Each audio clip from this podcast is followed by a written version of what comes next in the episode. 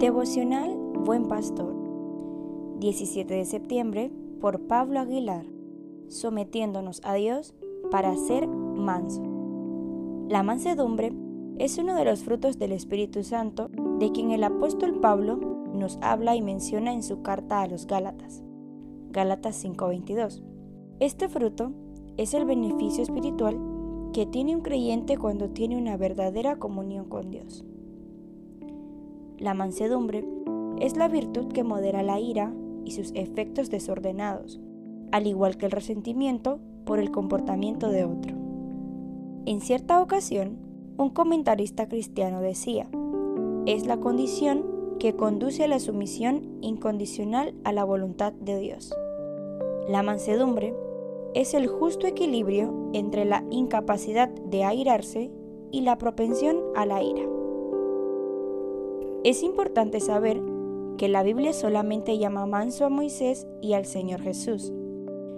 En este sentido, cabe destacar que Moisés no era manso o humilde de nacimiento, ya que sabemos que en un momento de su vida, su ira le llevó a matar a un egipcio que golpeaba a uno de los israelitas, tal y como nos describe la palabra de Dios en Éxodo 2.11. Tiempo más adelante, Moisés tuvo un encuentro con Dios y se sometió totalmente a la voluntad de Dios.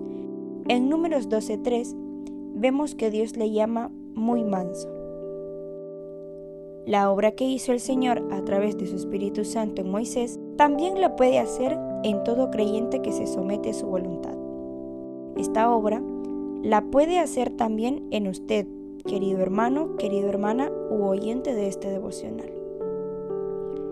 Por otro lado, Jesús también fue un ejemplo de mansedumbre. En su humanidad, nos muestra su mansedumbre y humildad de corazón con un único objetivo. Él nos llama a ser imitadores de Él. De la misma manera que la ira de Moisés fue transformada por el poder de Dios, nosotros sus hijos también podemos ser transformados por Dios, cuando cada día nos entregamos y nos sometemos a su voluntad. Esta entrega y este sometimiento hace que nos sujetemos a Dios y a su palabra, y como consecuencia que Él pueda obrar en nuestras vidas.